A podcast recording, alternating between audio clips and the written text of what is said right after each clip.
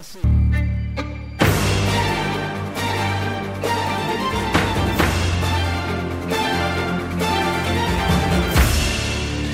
Bem-vindos à Justiça Cega. Eu sou o Luís Soares. Juntamente com o Luís Rosa, vamos, neste primeiro dia do ano, antever o que pode ser o ano de 2024 na área da justiça. Sabemos que vai ficar marcado por vários atos eleitorais, entre eles as eleições legislativas de março e também as europeias de junho. Importa, por isso, perceber que propostas devem ou podem os partidos ter em conta para a área da justiça? Para isso, nossos convidados Alexandra Leitão, jurista, professora universitária, deputada do PS, foi ministra da Modernização do Estado e da Administração Pública, também Paulo Rangel, advogado, eurodeputado do PSD e também vice-presidente do partido. Bem-vindos, um bom ano a todos.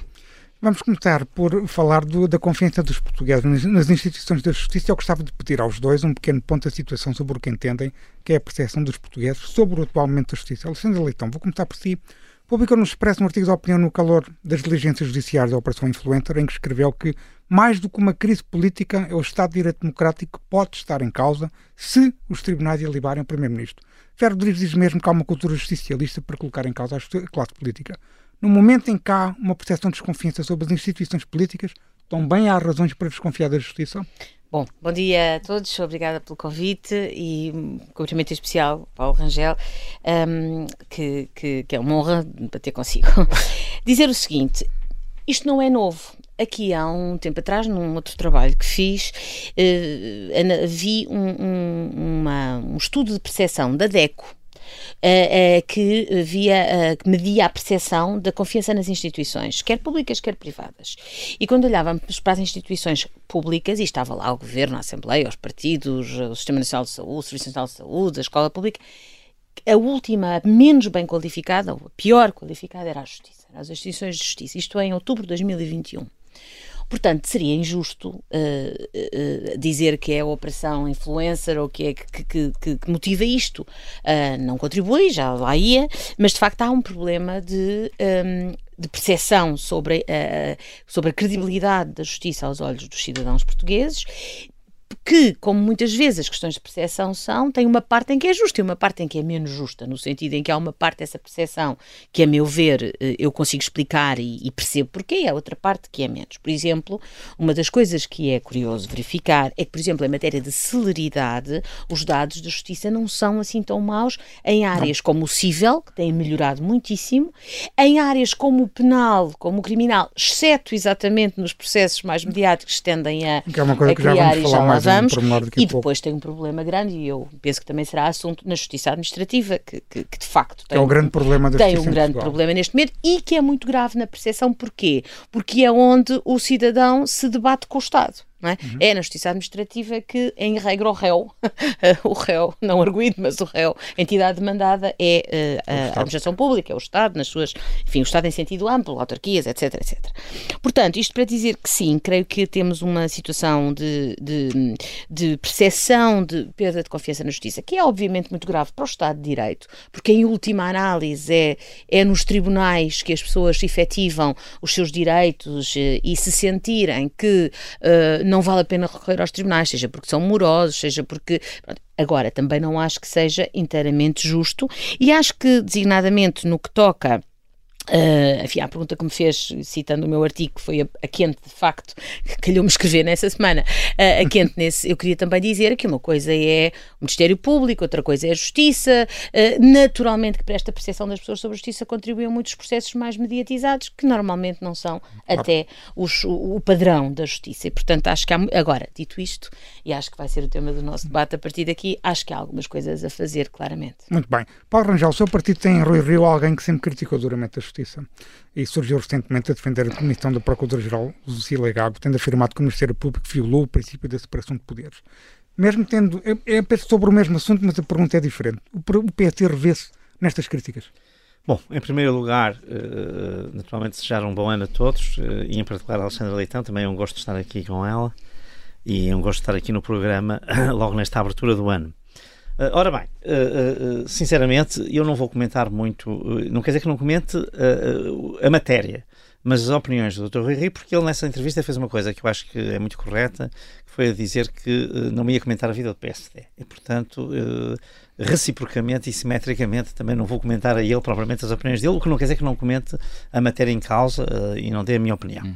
Deixe-me só dizer o seguinte, eu acho que há realmente alguma... um problema talvez de credibilidade da justiça, mas eu não acho que os portugueses não confiem na justiça neste sentido, sinceramente, uh, independentemente de qualquer inquérito. Eu acho que aqui há duas razões principais para haver reticências, relutância relativamente à justiça. Uma é a questão da celeridade. Independentemente de, de facto, em muitos processos, essa questão não estar em causa. Mas os cidadãos têm a ideia de que da celeridade e até do custo quer dizer, hoje. Porque Mas a justiça tem subido muito. Subiram muito e, portanto, para um cidadão normal, a litigância, digamos, numa situação que seria uma opção, em muitos casos não é, porque os custos de todas as coisas são tantos que aquela é claramente visto como um luxo, digamos, é algo que está a crescer. Portanto, este é um aspecto que eu acho que esse se deteriorou. Mas a questão da celeridade foi sempre algo que. E há outra questão que são realmente os casos, os grandes casos mediáticos. Exemplo, se nós falamos no BES, se nós falamos no caso de Sócrates, se nós falamos neste, naquele e naquele outro, quer dizer, o que fica é a ideia de que uh, uh, não há um combate eficaz à corrupção, independentemente de haver alguma corrupção aí, que até pode não haver nenhuma, mas de facto, se as coisas fossem decididas em três anos ou em quatro, já contando com as instâncias de recurso, o que acontecia é que as pessoas, ou para um lado ou para o outro, tinham uma expectativa, digamos, de que. Portanto, eu acho que são estas duas coisas que contribuem. Mas não acho que os portugueses achem, por exemplo, que a justiça portuguesa é corrupta. Ah, que a justiça portuguesa não é fiável. Que os juízes ou os procuradores não atuam de acordo com uh, aquilo que são os princípios. Eu acho que essa confiança existe. Quer dizer, portanto, eu acho que aqui, de facto, isto parece uma leitura mais fina, esta questão, não é? Tem mais uma confiança a ver com execução, com a celeridade, eventualmente. Tem a ver muito com a celeridade hoje tem a ver um pouco com o acesso à justiça em, uh, que, que, com os custos, isto é, as pessoas acharem que é uma coisa que não está ao nosso alcance agora, ou hum. que não vale a pena porque vai demorar tanto tempo que ainda vamos gastar mais dinheiro, porque o tempo também é dinheiro hum. neste sentido. E depois outra coisa que eu acho que tem a ver com isso, essa é que é a percepção, portanto o tal problema de percepção, tem a ver realmente com os uh, grandes casos, com os megaprocessos e com a sensação de que eles dizem respeito às pessoas que têm algum destaque, visibilidade, poder uh, na sociedade, poder económico ou político ou outro, e que relativamente a elas, no fundo, nunca nada se decide, o que para as pessoas, uh, muita gente acha que isto é sinal de que elas são muito poderosas, mas para os que estão a ser julgados também, sinceramente, é, é verdadeiramente uma sentença uh, antecipada verdade, verdade. e muitas vezes depois não justificada ao fim. Portanto, quer dizer, ou seja, mas aí é que eu uma acho morte cívica. Uh, há uma morte cívica, não é? ou pelo menos há, enfim, uma tortura cívica. vamos então, vamos então falar de algumas medidas concretas que, perante este diagnóstico, que, que poderiam vir a ser implementadas. Alexandra Leitão, sabemos que, por exemplo, nos últimos anos, a Associação Sindical de Juízes portugueses e assetos apresentaram propostas muito claras eh, para uma reforma da justiça. A própria Alexandra Leitão coordenou a moção de estratégia global Pedro Nuno Santos, mas pouco se diz eh, sobre este setor.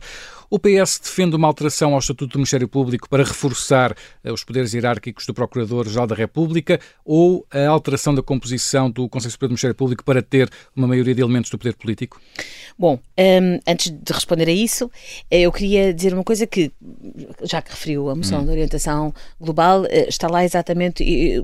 Há três aspectos uh, que, que, que, precisam de presidir, acho eu, alterações, não sei se chamamos reformas, alterações hum. que podem melhorar muito uh, o estado da situação. Uma é uma justiça mais acessível, uma justiça mais transparente e uma justiça mais eficiente, que é com mecanismos mais céleres.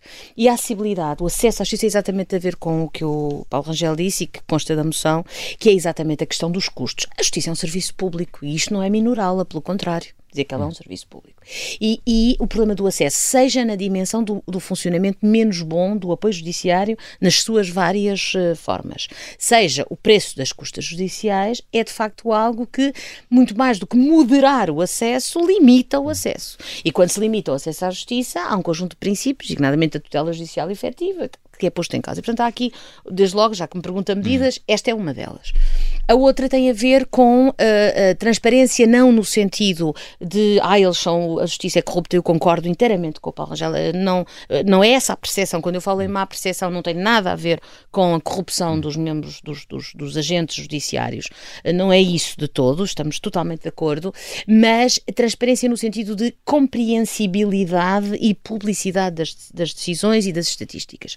As pessoas às vezes têm muita dificuldade, o cidadão médio, em compreender as decisões judiciais. Eu sei que é muito difícil fugir do jargão juridiquês, não é? Eu, eu, claro. eu, uh, Bem, este mas, programa um, tenta quebrar essa ideia Pronto, também. lá está. E, portanto, é, é, eu acho que compreender às vezes é aceitar. Eu estou-me a lembrar de algumas decisões penais, por exemplo, não, não agora são políticos, mas em certas Sim. matérias uh, que metem algum linguagem tipo codificada, de crimes, hermética, fechada. Tem que ser um pouco hermética. A justiça, a, a, o direito é uma ciência e uma técnica, e portanto tem o seu jargão, mas também é uma dimensão de serviço público portanto, eu acho compreensibilidade. Eu sempre defendi publicação de estatísticas detalhadas na área da justiça sobre tempo médio de duração dos processos, eh, caso a, a, a tribunal, a tribunal, acho que isso contribui também para um certo escrutínio e o escrutínio não tem nada de mal.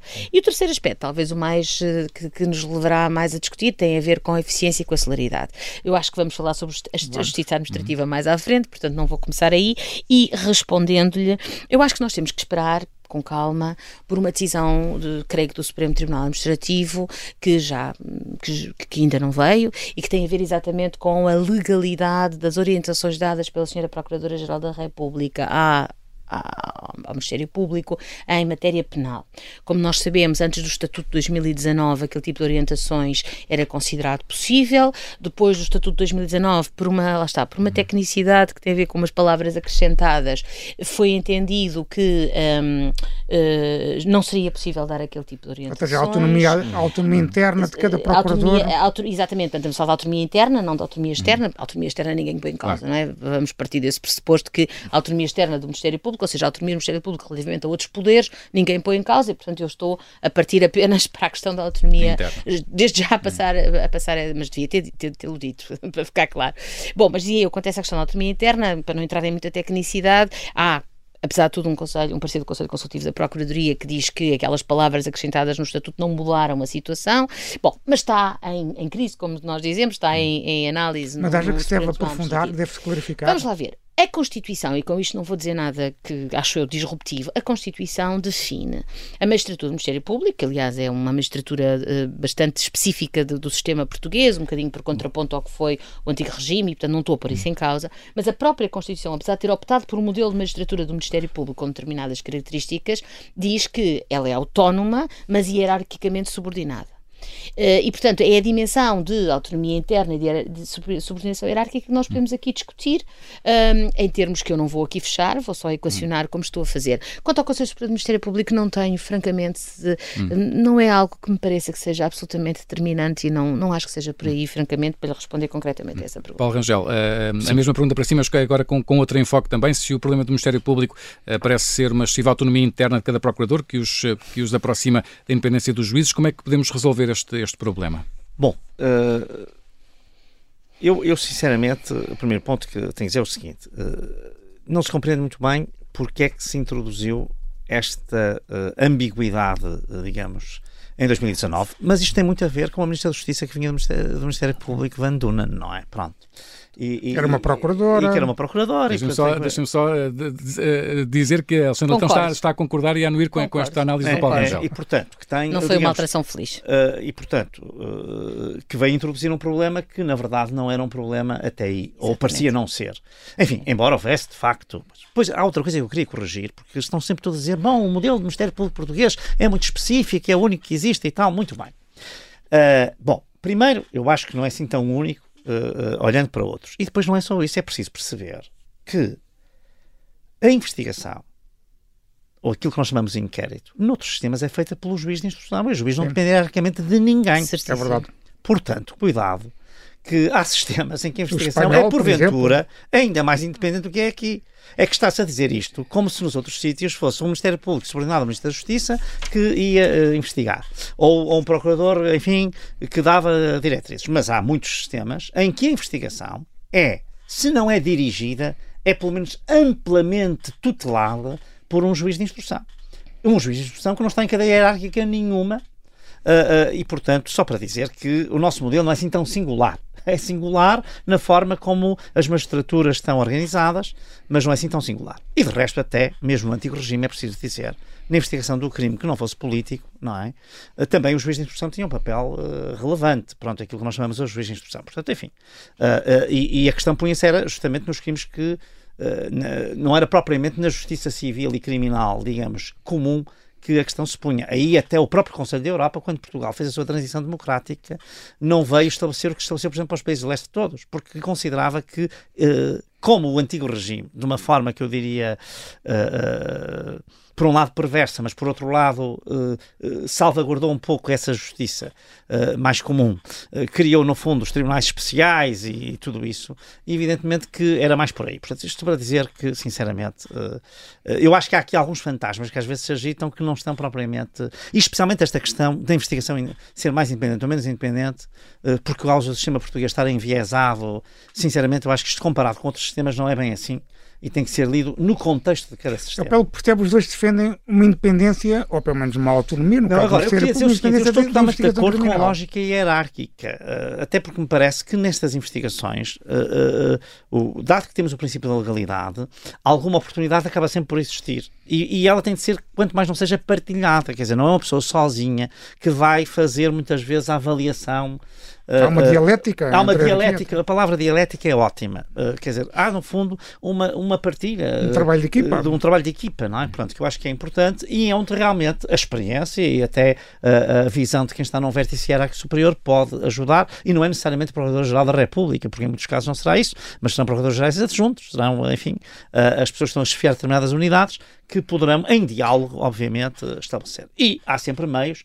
de um procurador que acha que alguém que está claramente a usurpar funções impondo-lhe certas diretivas, há sempre meios de uh, tornar isso transparente no contexto da relação hierárquica e, portanto. Uh, Se bem percebe, Paulo Rangel defende que a lei atual, as regras que existem, e acho que Alexandre Leitão também, defendem os dois que as regras que existem são suficientes para que exista esse controle hierárquico. Eu não sei se são, porque justamente com esta alteração, não sei. Eh, quando digo isto, não Estamos sei, à espera sei. Do, da decisão uh, do Supremo, não é? esta interpretação, porque se a interpretação for, uh, e legitimamente, uma de que existe aqui uma autonomia interna semelhante à que tem o, o juízo de independência interna, e estou à vontade de estudar isto, enfim, com bastante rigor, especialmente no contexto dos juízes, já há muitos anos, mas enfim, ainda tem isso presente, uh, uh, eu acho que não deve ser assim.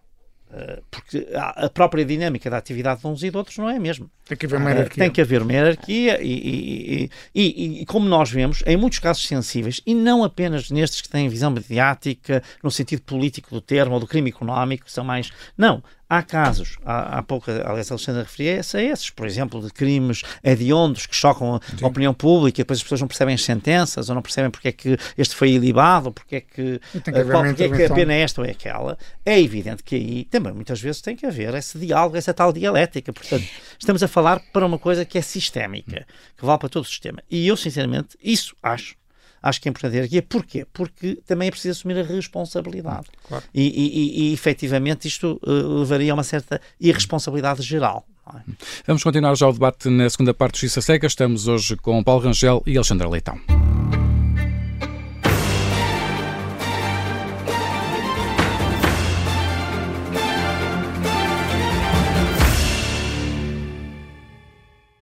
Esta é a Operação Papagaio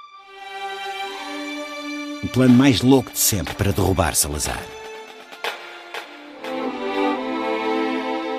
Episódio 3. Nome de código: Alice. Espera, está, está a acontecer qualquer coisa! Qualquer coisa de estranho! Uma série para ouvir em seis episódios que faz parte dos Podcast Plus do Observador. Um novo episódio a cada terça-feira. Os Podcast Plus do Observador têm o apoio da Onda Automóveis.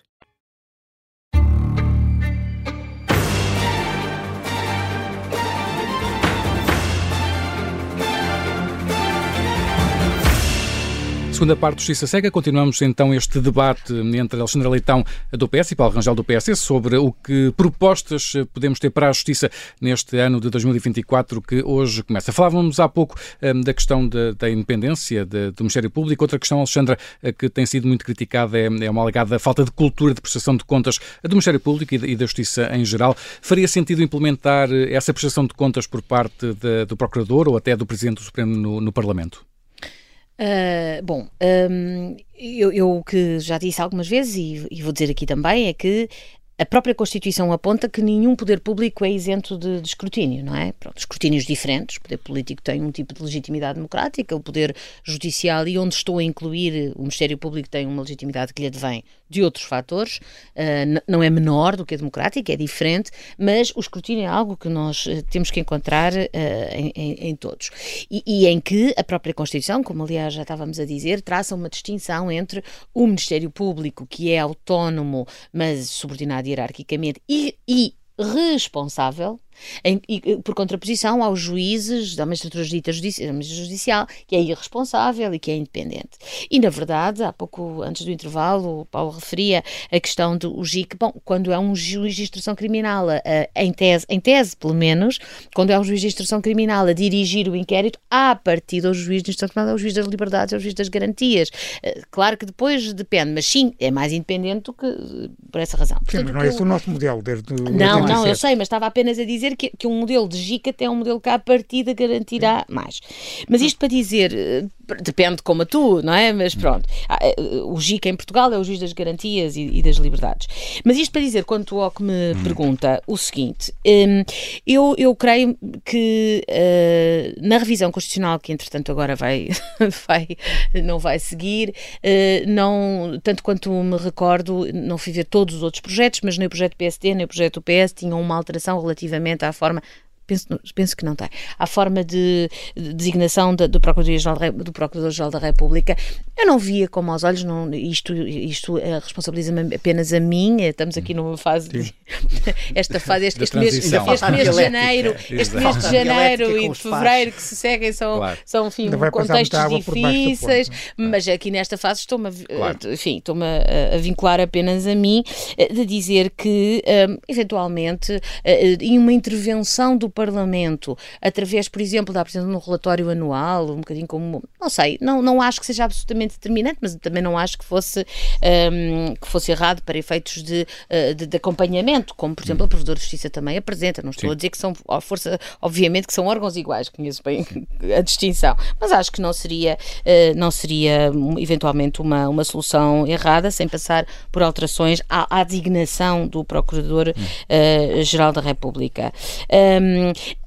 Relativamente ao Ministério Público, havia uma coisa que eu gostava de dizer. Eu acho que o Ministério Público ganharia com uma maior interdisciplinariedade dentro de si. Eu, eu, acho que, que, iríamos falar um bocadinho sobre a morosidade destes uhum, megaprocessos.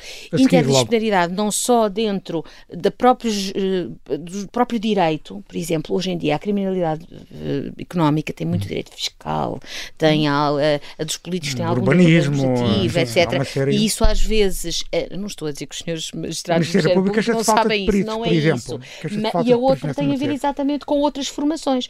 Peritos em várias áreas, desde a medicina legal até Quantas vezes nós ouvimos queixarem-se que o inquérito demora porque estão à espera do perito tal ou tal, traduções, etc, etc. Portanto, eu acho que aí, não, não, para mim, não é tanto até na dimensão do número de magistrados, não. mas deste tipo de hum. apoio uh, de, de, peritos que podem, que podem ajudar. Desculpem, não era esta a hum. pergunta, mas eu vou. Sim, mas eu passava, passava tempo para o Paulo Rangel, já deixe-me só fazer a pergunta, depois, depois poderá eh, retorquir, claro, mas queria falar também da, da questão da, da, comunicação com a opinião pública. Uh, em muitos países da União Europeia, a Justiça tem uma comunicação institucional com a opinião pública assente em porta-vozes e não em comunicados uh, impessoais.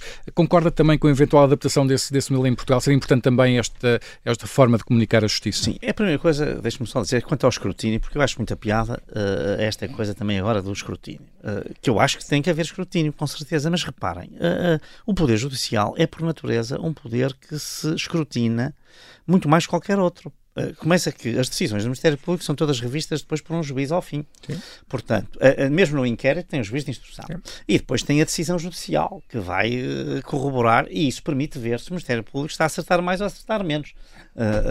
própria... Se houver a tal, a tal publicidade das estatísticas, enfim, que isso acho que é importante para fazer esses escrutínios que também uh, inclui a taxa de, de, revisão, por exemplo. Claro, evidentemente. Portanto, estou só a dizer que. Uhum. Uh, e depois, há sempre recurso. Há sempre uhum. uma outra instância. Vamos cá ver.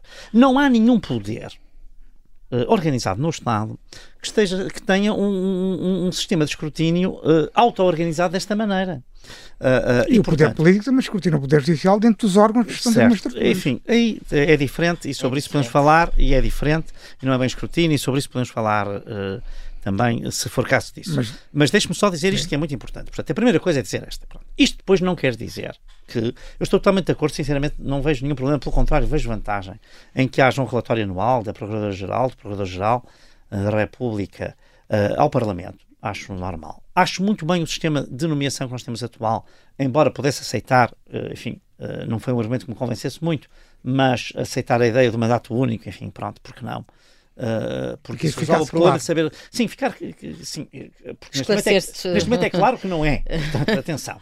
Não há qualquer dúvida sobre isso. Pronto. A doutrina é um divide-se. Não, não. Há um entendimento do Presidente da República, é ele próprio entende que deveria ser. Pronto. E por isso que uh, se, se autovinculou a essa, a essa questão. Mas, portanto, eu acho bem, e isto significa, por exemplo, que eu acho muito bem que num caso como o caso da influência da Procuradora-Geral, tivesse que falar com o Presidente da República, não sei se a pedido de quem foi, pelo visto foi do Primeiro-Ministro, mas não interessa, até devia ter sido o Presidente da República a chamá-la, ou ela a disponibilizar-se imediatamente para lhe dar, porque justamente ela é nomeada por proposta do Primeiro-Ministro da. Tem uma prestação de contas a fazer. Claro, que, eh, porque é que é nomeada por estes órgãos? É porque, obviamente, tem que haver uma responsabilidade política neste sentido. E isso pode incluir até a partilha de alguma informação que não é pública e que ela tem de, de, de partilhar porque faz. Sinceramente, isto a mim não me cria nenhum constrangimento e digo aqui já abertamente, porque vi muita gente, aí, enfim, até, vi, até aqui na Rádio Observador, houve uma jornalista que estava escandalizada com esta coisa e eu disse assim, mas por amor de Deus, uh, porque é que é Isso aconteceu no caso de Casa Pia com não. Jorge Sampaio e Sotomora uh, mas, e por razões diferentes. Mas pronto, mas eu estou a dizer que só estou a dizer que não acho isso uma coisa.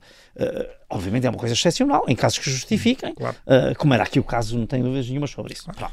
Portanto, só para dizer isto, portanto, e há escrutínio também, de alguma maneira. E, e, e, portanto, isso eu acho que eh, há a questão da comunicação. É que isso entronca depois na questão da comunicação também, não é? Tá, na forma como a, a justiça depois e, mostra fundo, aquilo que faz. ponto que a Alexandra já tinha tocado, que é a compreensibilidade das decisões, hum. etc., que muitas vezes causam perplexidade e, portanto, uh, pela dificuldade, por um lado, de serem assuntos juridicamente muito intrincados e, portanto, que não é mesmo fácil, enfim, Sim. para um cidadão comum desvendar. Mas outras Sofro vezes, muito com isso. Outras vezes não é isso, outras vezes é Paulo, mesmo... Posso só, desculpa, é, é, eu gosto muito desta matéria, por isso vou, vou dizer, às vezes o problema de algumas decisões, de algumas sentenças, não é tanto a decisão em si, é tudo que não é a decisão. São as considerações, é isso, mas, as considerações é, laterais. Tem uma estrutura narrativa. Não, vamos cá ver. Há aqui um problema, enfim, isso, mesmo o Tribunal Constitucional tem esse problema, do meu ponto de vista, que é uh, uma justiça altamente palavrosa. Uh, quando devia ser, especialmente naquelas matérias que já estão mais ou menos estabelecidas, devia ser uh, o, o, ponto de vista na decisão e numa fundamentação curta e compreensível. Os tribunais europeus têm limites de caracteres, por Pronto, exemplo. E devem ter, atenção, e devem ter, e especialmente depois esta coisa do copy-paste, ou seja, de todas as espécies processuais, o relatório, que é uma coisa. A pessoa, se quiser consultar o processo, tem no lá. Pronto. Claro. Não estou dúvida. a dizer que não possa ter que haver citação de uma coisa ou outra, isso já é diferente. Ou até, mas só o que for relevante para a decisão. Se for uh, estritamente relevante, por exemplo, porque aquilo uh, vai ser decisivo o, para mudar uma perspectiva que seria aquela que seria natural. o exemplo. Paulo, por exemplo, conhece essa realidade, e o Alexandre também, em toda, não é na maior parte dos países europeus, a Procuradoria-Geral tem porta-vozes, por exemplo. Certo, mas era isso mesmo que eu ia dizer. E até acho que os tribunais deviam ter, vamos fazer o contrário, e que deviam fazer um esforço para ter essa comunicação. Há outra coisa que é muito importante, que é a publicação online das sentenças. Isto tem a ver também com a. a, a Agora há um problema com a proteção de dados sobre isso. Uh, pronto, mas quer dizer, sinceramente, uh, uh, mas eu mesmo a questão da proteção de dados é outra questão que, sinceramente, tenho a dizer. Enfim, no Parlamento Europeu tem a dizer muito isto, porque há uma compreensão hoje completamente louca uh, uh, e digo louca querendo dizer o que estou a dizer, querendo significar exatamente o que estou a dizer, do que a proteção de dados. Repara, as pessoas que eu mais vejo no Parlamento Europeu defenderem a proteção de dados todos os dias põem no Instagram e no Facebook o seu animal de estimação, o filho, a namorada, o namorado, não sei o quê. Bom, essas pessoas estão a fazer um venir em contrafacto próprio, quer dizer, querem a proteção de dados, mas elas publicam em redes que são acessíveis a todos e que podem. Portanto, a proteção de dados também, sinceramente, eu acho que nós tínhamos que rever um bocadinho o que é que é isso. E as sentenças são públicas. Eu peço imensa desculpa. Tem que haver Isto aqui é como agora a publicação das notas dos alunos. Deixe-me só dizer isto que eu tenho que dizer, que é outra coisa que só cada aluno é que pode receber a sua nota. Isso é completamente contra a transparência e, e, e põe imensos a comparabilidade. problemas. E a comparabilidade, que é uma coisa fundamental na avaliação. Claro. Portanto, só para dizer que cuidado com qualquer proteção de dados. Concordo. Porque a proteção de dados há coisas, são decisões públicas. Sendo públicas, não há privacidade a proteger. Portanto... Muito bem. Vamos entrar aqui noutro tema concreto que é os tempos médios de resolução da Justiça Penal e volta a si Alexandre Leitão. Em Portugal são pouco mais de um ano. É um tempo que compara muito bem com as estatísticas, eh, as restantes estatísticas da União Europeia, dos países da União, da União Europeia. Já os tempos médios de resolução dos grandes processos de criminalidade, criminalidade económica ou financeira, esta é uma estatística pessoal minha, que conheço praticamente todos os processos, ultrapassam os 10 anos. Uhum. Esta disparidade preocupa o Partido Socialista e faz com que o partido tenha propostas para atenuar ou, pelo menos, reduzi-la. Uh, há essa disparidade de facto e era preciso fazer uma análise muito uh, cuidadosa e perceber porque é que há essa disparidade. Uh, em primeiro lugar, e há, há bocado já fui adiantando, eu acho que tem muito a ver com esse tipo de criminalidade, enfim, esse tipo de processos, normalmente uh, são processos muito ligados com questões de natureza um, comercial, fiscal, com, com, com, uma interdisciplinaridade muito grande entre áreas do direito e com outros aspectos, uh, e que, portanto, exigem, se calhar, uh, enfim, eu sei que isto é um jargão, mas um tipo de meios específicos que devem ser facultados ao Ministério Público. Tornam os processos muito complexos, tornam os processos em que praticamente a única meio de prova são as escutas, que é uma coisa que também a mim, confesso que ah, me faz. Sim. Mas muitas vezes há muito, eu, eu sinto às há vezes posso estar enganado. bancária, por eh, exemplo, Bom, que é documentação bancária, é verdade. Bom, e portanto eu acho que são, tem essa complexidade e, e, e eu acho que uma das coisas, isto já tem ainda há pouco tempo era notícia, a ideia de evitar a lógica dos megaprocessos parece-me importante, seja por via legislativa, seja por via de uma formação aos magistrados. Essa, Exatamente, quer dizer, se se pudesse separar, separa-se, porque é evidente que tudo aquilo que. E depois desentranham-se uh, certidões, se as coisas estiverem relacionadas, isso sempre existiu, é uma Sim. solução absolutamente uh, Mas simples. não é a única explicação. A fase dos recursos e dos julgamentos. Pronto, eu ia lá. Claro que depois há aquela argumentação em torno das garantias, não é? E dos advogados, que são melhores, são advogados, enfim, uh, que, que sabem utilizar o processo, que vão até ao Tribunal Constitucional, que impugnam, que fazem um conjunto de li, Capacidade diligências. económica dos arbitros também. Certo, um conjunto de diligências. Mas eu, eu, eu aí sou franca, eu tenho muita dificuldade em entrar por esse discurso. Uh, não creio que a celeridade processual possa ser obtida à custa de uma redução de garantias. Eu queria era que todos tivessem essas garantias uh, e que muitas vezes não conseguem até por razões económicas uh, e, não, e não que elas fossem eliminadas. Pode-se olhar aqui e ali, eu vi uma proposta, confesso que já não sei de quem, relativamente, por exemplo, a não haver desfeito suspensivo das decisões da primeira para a segunda instância, portanto o, o trânsito em julgado, segunda... assim que a pessoa é condenada na primeira instância, bom, a segunda... Ou seja, com o encerramento da matéria de facto na segunda instância, que o recurso para o Supremo Constitucional não devia estar Eu acho que já vi várias nuances, ou seja, bastaria uma primeira condenação, Sim. mesmo sem dupla conforme, ou bastaria uma primeira uh, condenação para que a pessoa obviamente podia recorrer, Sim. mas já começava logo a cumprir pena. Eu tenho aqui alguma dificuldade, porque a Alguns presunção de inocência, certo, não, não digo que seja... Que aí, sinceramente, enfim, não tenho uma, um, um juízo fechado, mas eu, uh, não, eu diria que a partir do momento em que há uma condenação, se inverte a presunção de inocência, do meu ponto de vista. Portanto, a partir daí, desse momento, a pessoa é que vai fazer o recurso para mostrar que aquilo que não é assim. E, portanto, talvez essa questão. Pronto, eu mas, também enfim, não tenho é isso como polémico, fechado. Eu não sim. tenho, no sentido de dizer que Uh, uh, que também vivo com muitas dúvidas. Só estou Bem, dizer... mas há aqui uma evolução, porque antigamente não se podia discutir isso, agora já se pode discutir. Não, não quer dizer, eu acho que podíamos nós discutir, mas vai haver muita gente que não claro. discute. Mas deixe-me colocar aqui uma questão, Paulo, Paulo Rangel, que é o caso de Sócrates é um bom exemplo dessa morosidade, porque mais de dois anos após a pronúncia, o caso ainda não foi a julgamento, devido a sucessivos recursos. E aqui estamos a falar numa fase que começou logo fase na fase de inquérito. Uhum como se continua na fase de gestão criminal, mesmo da pronúncia continuam os recursos. Portanto, ainda nem sequer chegamos ao julgamento e o arguido já apresentou mais de 40 recursos desde o início do processo. Uh, considera que essa discrepância e o facto também da democracia não estar a conseguir julgar este caso, afeta essa confiança? O PSD tem, pode ter propostas para, para, Bom, reduzir eh, esta Deixa-me dizer o seguinte, quer dizer, eu uh, comecei por dizer que uh, a falta de celeridade, ou a percepção de falta de celeridade, que em muitos casos até é injusta, mas, e a questão dos mega casos, digamos assim, Uh, uh, uh, que se arrastam sem fim, são as tais, do meu ponto de vista, são as duas razões que explicam melhor porque é que a justiça nem sempre aparece como confiável aos olhos das pessoas. Portanto, é só para confirmar que, obviamente, isso cria danos sérios e também cria danos à democracia. E, quando, e isto não é no sentido de saber qual é a decisão final qualquer uma das decisões, Ter uma. salvação ou condenação, seria muito positiva para a democracia. Pronto, portanto, é, é, é a questão que, que, queria pôr. Agora, quanto a esta, esta, esta ideia, o que é que nós uh, podemos fazer? Eu, sinceramente, uh, eu acho que uh, nós temos que dar processualmente mais poderes aos juízes para se desembaraçar de algumas coisas, sinceramente. E claro que isto toca à questão das garantias, se há excesso ou não de garantias. Mas dizer, provavelmente os juízes uh, portugueses devem ser aqueles que menos poder ora têm bem, toda a União dizer, Europeia. eu- eu, uh, há imensas matérias em que os juízes deviam, ter, deviam ser expedidos a Os dizer. arguídos apresentam 300, 300 testemunhas. O juiz não tem poder para. para Não, portanto, quer dizer, nós não, eh, em que o juiz tinha que realmente tem que se dar. eh, Eu, eu sei que isto, os advogados não gostam nada disto, eh, eh, eh, mas eh, sinceramente. Temos muitos exemplos aqui no eh, programa. Não, não, não gostam nada disto, mas quer dizer, eu acho que o juiz tem que ter uma autoridade sobre o processo diferente daquela que tem e com alguma flexibilidade. eh, Também era para- herdamos da ditadura, não é? O problema com o juiz, o problema com, com, com, com o tribunal, ao fim e ao cabo. Parece que as pessoas têm medo de ir, ao- de de de ir ao tribunal. Não, quer Não- dizer, eh, eh, o que eu digo é, eh, nós não podemos é ter, sinceramente, eu acho que em muitos casos há, tem que haver, digamos, uma, uma possibilidade de afastar manobras dilatórias, claramente dilatórias, de eh, circunscrever o número de testemunhas, de, de portanto, tem que haver eh, essa, eh, essa, essa chance e tem que ser o, juiz a ser, digamos, a pessoa a quem é atribuído esse poder.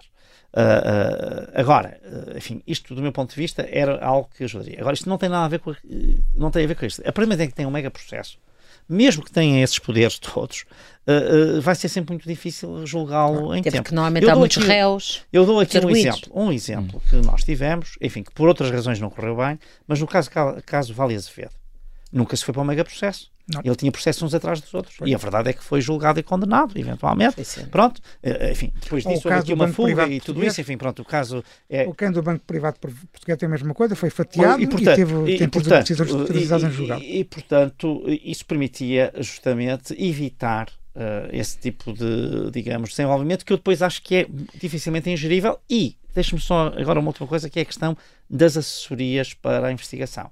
É evidente que esse é um dos problemas que nós temos. Não é? Porque o que eu vejo eh, o Ministério Público queixar-se e a própria Polícia Judiciária é que muitas vezes está a até tem um perito ou dois, mas são só aqueles, e como eles estão envolvidos noutros casos, não os podem, eh, enfim, A alocar Polícia Judiciária está muito melhor agora, segundo Uh, só o Diretor Nacional. Pronto, mas enfim, o que eu digo é, veremos, Ma- mas o que eu digo é, uh, uh, uh, nós realmente precisamos desse tipo de assessorias, sem dúvida, uh, digamos, de outras disciplinas, uh, e, e- e de dotar desses meios. Essa é a questão, uh, eu penso que aí há uma questão realmente para a investigação destes casos. Agora, mesmo assim, eu acho que a pedagogia deve ser no sentido de evitar Uh, uh, um caso só deve ser um mega caso se realmente for Claro. imprescindível. Uh, esta ideia de que vamos ter uma narrativa sobre tudo aquilo que tudo que a pessoa fez desde que nasceu até que morreu era orientado para aquele crime, eu acho que é capaz de ser manifestamente exagerado. Não, esta assessoria é importante até porque boa parte do tempo passa-se no inquérito e ainda não há intervenção sequer de Sim. advogados, não é? Eh, os advogados só intervêm depois, não é? Pronto. E depois também. eh, bom, Às vezes pode haver, pode haver ten- tentativa de anulação da prova, por exemplo, na inquérito. Uh, sim, mas quer dizer, mas, mas isso já pressupõe um momento em que uh, já- pressupõe um momento em que as coisas. Exatamente. Portanto, uh, sim, acho que se poderá analisar a questão dos poderes do juiz na condução do processo, mas acho que isso é um equilíbrio que tem que se fazer com muito cuidado por causa das garantias. naturalmente.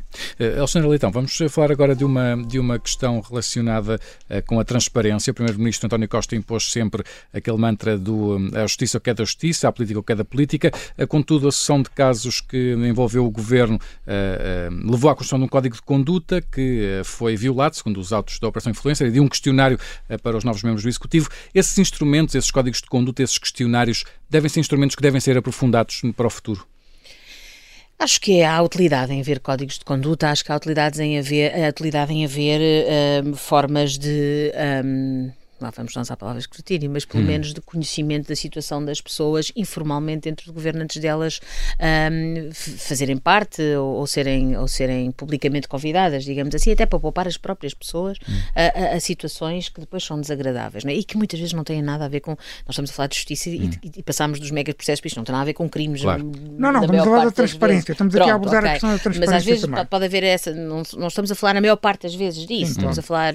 Hoje em dia, na verdade, a fasquia de, de, que se colocou para se ser, e isto vai obviamente ser muito politicamente incorreto o que eu vou dizer, porque parece que acho que os políticos podem ser, mas acho que a fasquia que se colocou para a pessoa poder aceder a um cargo executivo, a um cargo parlamentar, às vezes é, enfim, em certos casos, eu não, eu não digo que é excessiva, creio que há sempre a presunção designadamente na opinião pública e publicada, há, presunção de, de que há uma presunção de que, de que, se, fez, de se fez mal, não é? E de que uh, há essa presunção. Isso custa-me um bocadinho, confesso que custa-me um bocadinho, até porque isso não ajuda a trazer para a política determinados perfis. As pessoas não estão para isso, quer dizer, não estão para, para passar, para passar por isso. E tudo isto é antes da fase criminal, estamos claro. a falar dessa fase. Agora, acho que códigos de conduta, acho que sistemas de um, algum crivo, está-me a faltar uma palavra melhor, mas esta também não é má, uh, que, que, ocorra dentro do governo não parece mal. Outra coisa diferente, que chegou a ser falado, enfim, ali alguns em 2022, durante aquele ano,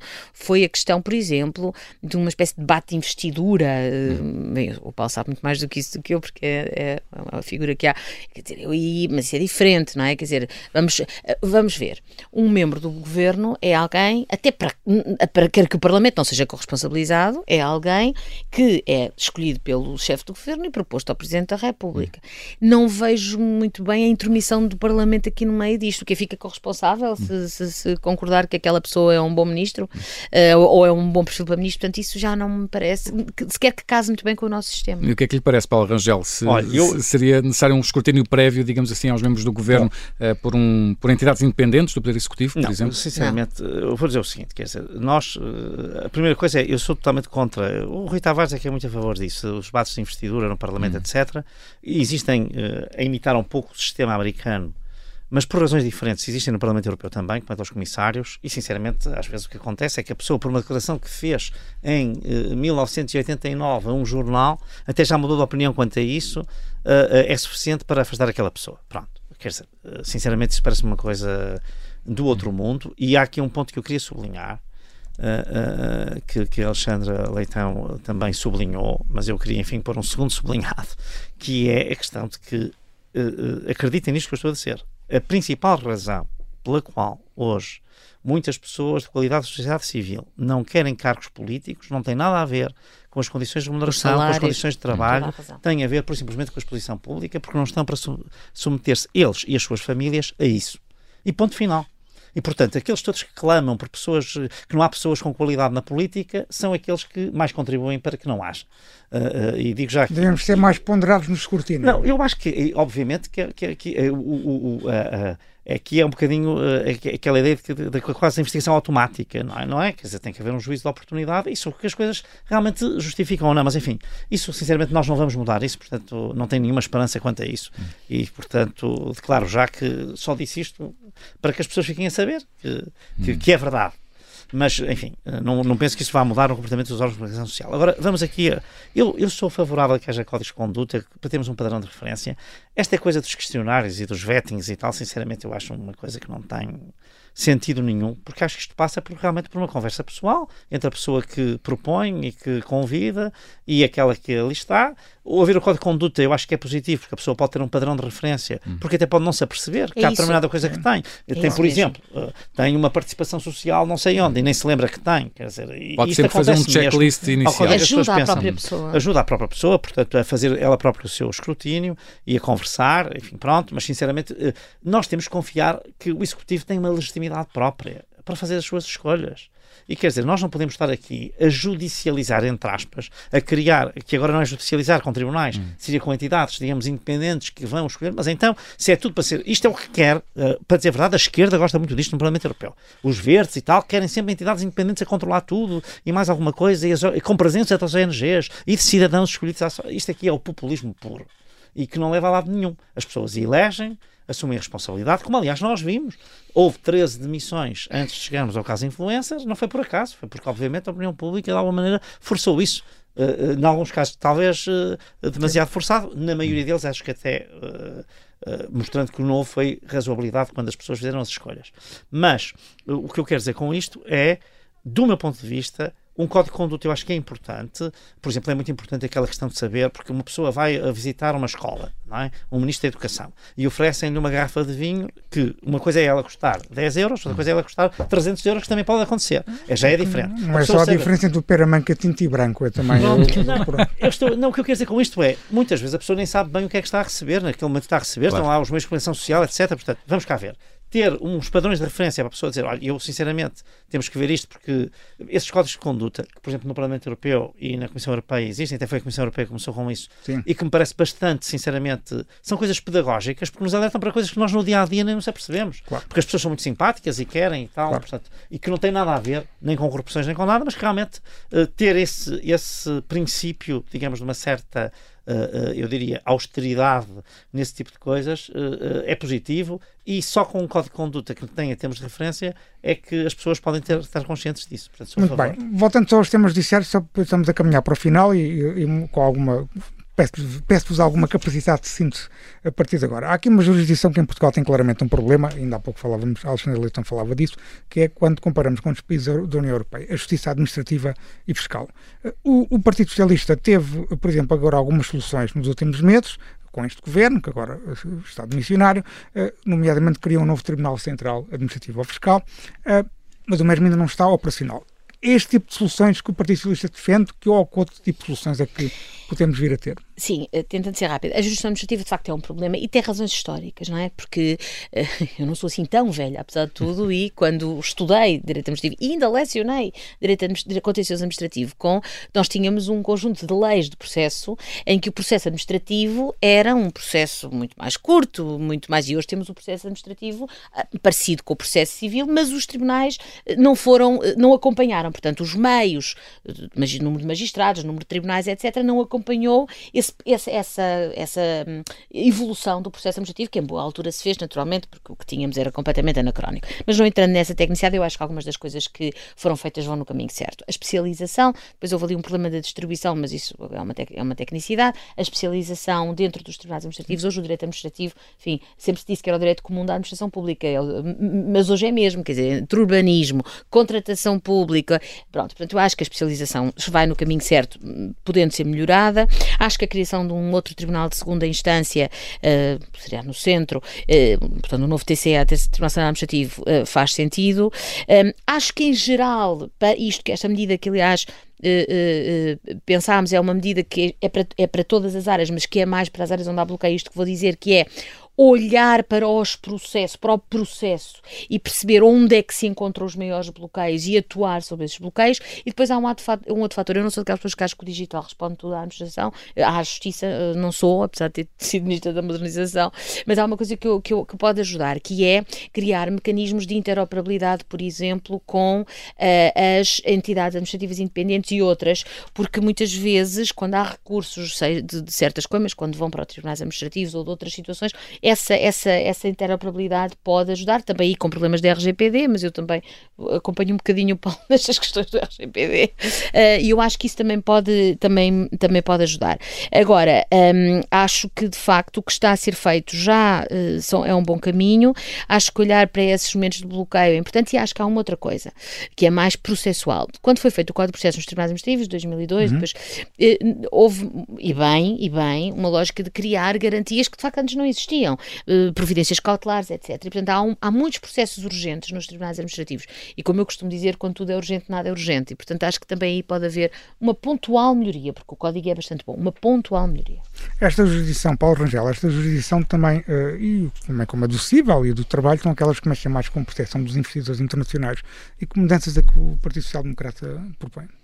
Bom, eu, eu, vou dizer o seguinte: portanto, há aqui um conjunto de medidas que eu acho que são necessárias e que têm a ver justamente com os meios, com os recursos, eventualmente com o número de tribunais e de magistrados, portanto, evidentemente, e acho que isso é uma coisa na qual se tem que mexer com bastante uh, aí urgência.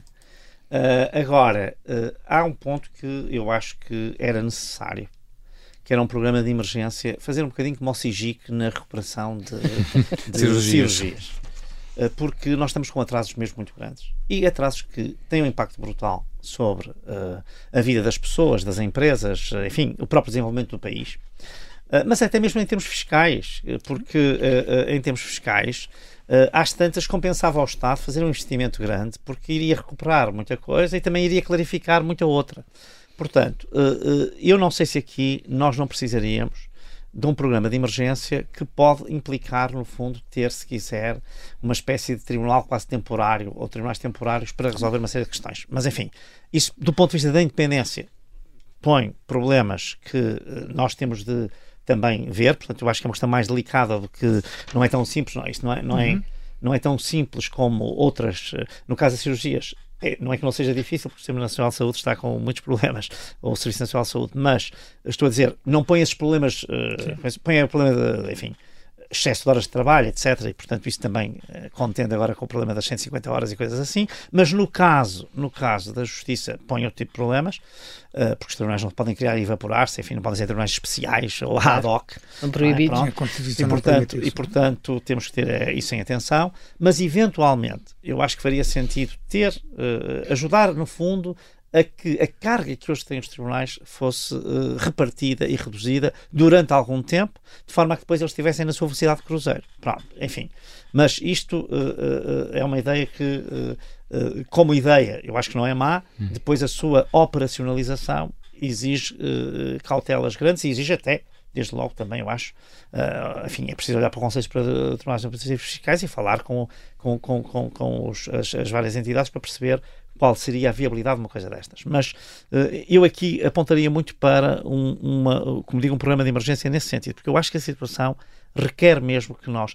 Não requer um investimento assim tão grande quanto se pensa, o que não quer dizer que não seja grande, mas não é, em termos de. Quando falamos de recursos financeiros para isto, não estamos a falar de uma coisa que seja, uh, digamos, impraticável ou insustentável e talvez trouxesse, uh, de facto, apesar de tudo, um arejamento neste sistema que precisa porque ele está totalmente entupido e isso de facto com consequências ao nível de, do recurso sistemático a tribunais arbitrais ad hoc. ad hoc. Eu sou bastante a favor da arbitragem institucionalizada, tenho as minhas reservas quanto aos, Estamos na mesma ad hoc, linha. E portanto hoje é hoje um grande um grande um, estou a ver aqui um grande consenso. Um grande empresário quer arbitragem, não, não se mete nos tribunais. Há aqui uma questão que, que, que é importante esta, que é de facto e até podia ser, por isso é que uma solução arbitral institucional podia ser a fórmula de resolver esta questão. Sim. Era nisso que eu estava a pensar. Só não falei porque não queria muito falar sobre a arbitragem. Sim, porque acho mundo. que ela precisa, ela precisa de facto ser também revisitada. Sim. Também porque ela de facto não era assim tão relevante e hoje é. Sim. Portanto, uh, antigamente alguns problemas não se punham, porque sinceramente estamos a falar de coisas, apesar de tudo, marginais para o sistema. Hoje já não estamos a falar, seja em termos de valor e de relevância, seja em termos até de quantidade, de número. De número. E portanto, eu acho que nós temos que olhar uh, para isso, enfim. E por isso eu não tinha falado, mas era nisso que eu estava a pensar. Um último tema para este programa é eh, a redução brusca do número anual de candidatos ao centro dos judiciários, o que tem tido uma consequência imediata, que é a baixa igualmente drástica da média de acesso ao, ao SES. O que é que pode ser feito, e se agora começava por si, Paulo Rangel, para tornar as magistraturas mais atraentes para os licenciados em Direito?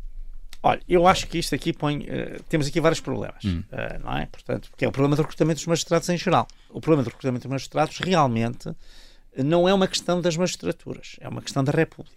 Porque os magistrados são titulares da órgão de soberania, claro. os juízes uh, e os procuradores, enfim, colaboram diretamente no exercício da soberania de uma forma mais ativa que qualquer outro colaborador da justiça, logo a seguir aos juízes, não é? Portanto, é um problema da República. Isto foi, enfim, quando eu fui secretário de Estado, enfim, já quase há 20 anos, enfim, fará agora 20 anos, precisamente, uh, uh, pela primeira vez nomeamos uma pessoa que não era magistrada para diretora do SES.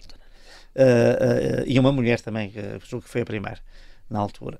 e portanto, e não por acaso, para dar esse sinal que o ministro Aguiar Branco queria dar esse sinal de que isto é um problema da República, quer dizer, ou seja, a formação de magistrados é o acesso à, à, à soberania, ao exercício da soberania, com toda a delicadeza que, aliás, aqui a nossa conversa uh, ilustra claramente hum. que existe, e, portanto, era uma coisa importante. Uh, eu acho que, desde logo, para alguns tribunais superiores, como nós vimos hoje, enfim, infelizmente aí já houve um grande arranjamento, o acesso não se faz apenas por essa via. E eu acho que nós devíamos também explorar um pouco, porque quando nós estamos a ter um certo, eh, eu diria, afunilamento uh, no SES, que entretanto, antes era uma coisa que era afunilamento mesmo porque havia muitos candidatos e poucos lugares. Hum. E agora não é isso que está a acontecer. Uh, isto é quase que um convite, se quiser, para que nós Baixar pensemos... de 5 mil para 400 candidatos é uma, é uma descida Claro, brusca. é uma descida brutal. Ainda por cima eu acho que não tem a ver, pode ter a ver um pouco com as condições de trabalho, sem dúvida, portanto, a deslocação, etc., mas não tem a ver depois, digamos, com as condições remuneratórias que...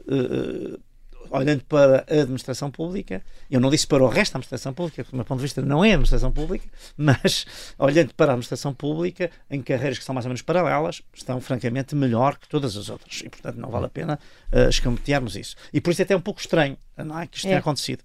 Mas eu acho que isso é um convite a, a, pensarmos na questão da formação dos magistrados e especialmente da sua seleção e recrutamento de uma forma mais uh, uh, sistémica e, e olhando também para outras formas de entrada. Uh, agora, eu acho que há aqui também um problema de percepção. Uh, eu acho que uh, muitas das pessoas que têm hoje os seus 24, 25, 26, 27 anos perderam essa até a noção de como é que as coisas são dentro da magistratura. Isto é, também aí há um problema de comunicação. E isto tem a ver com uma cultura judiciária que de alguma maneira ficou também um pouco no tempo. Isto aqui não é uma crítica, digamos, aos magistrados em geral, mas eu acho que às vezes há uma cultura um pouco, digamos, hermética e que, obviamente, para uma sociedade que é outra, não é? Que é uma sociedade muito mais dinâmica, de muito mais mobilidade, em que as pessoas querem ir para o estrangeiro, querem ter uma experiência fora, querem, eh, querem eh, poder fazer as coisas a partir de casa. Para dizer a verdade, até esta das profissões, em que isso, onde isso, eh, porque há muito trabalho de, digamos, Uh, Querem uma pequena comarca entre as montes ou... não, em que as pessoas podem, e aliás eu conheço vários juízes sinceramente que vivem, então... que vivem em sítios diferentes e vão uh, apenas fazer as suas diligências, estão às vezes dois dias ali ou, e depois o resto dos dias estão a trabalhar nos seus processos a partir de, hum. das suas casas, etc. Mas quer dizer, há aqui uma falta de, de também, eu, se quer que lhe diga, eu acho que aqui é uma questão de marketing também. Eu sei que isto é, isto é demasiado infantil como argumento, mas acho que é uma questão de marketing. porque, porque se se fizer esta divulgação, quando se fala das profissões jurídicas que têm de saída, ela tem, mesmo para os tempos atuais, bastantes atrativos. Mesmo para aquilo que é a cultura jovem atual, que é uma cultura laboral totalmente diferente da anterior.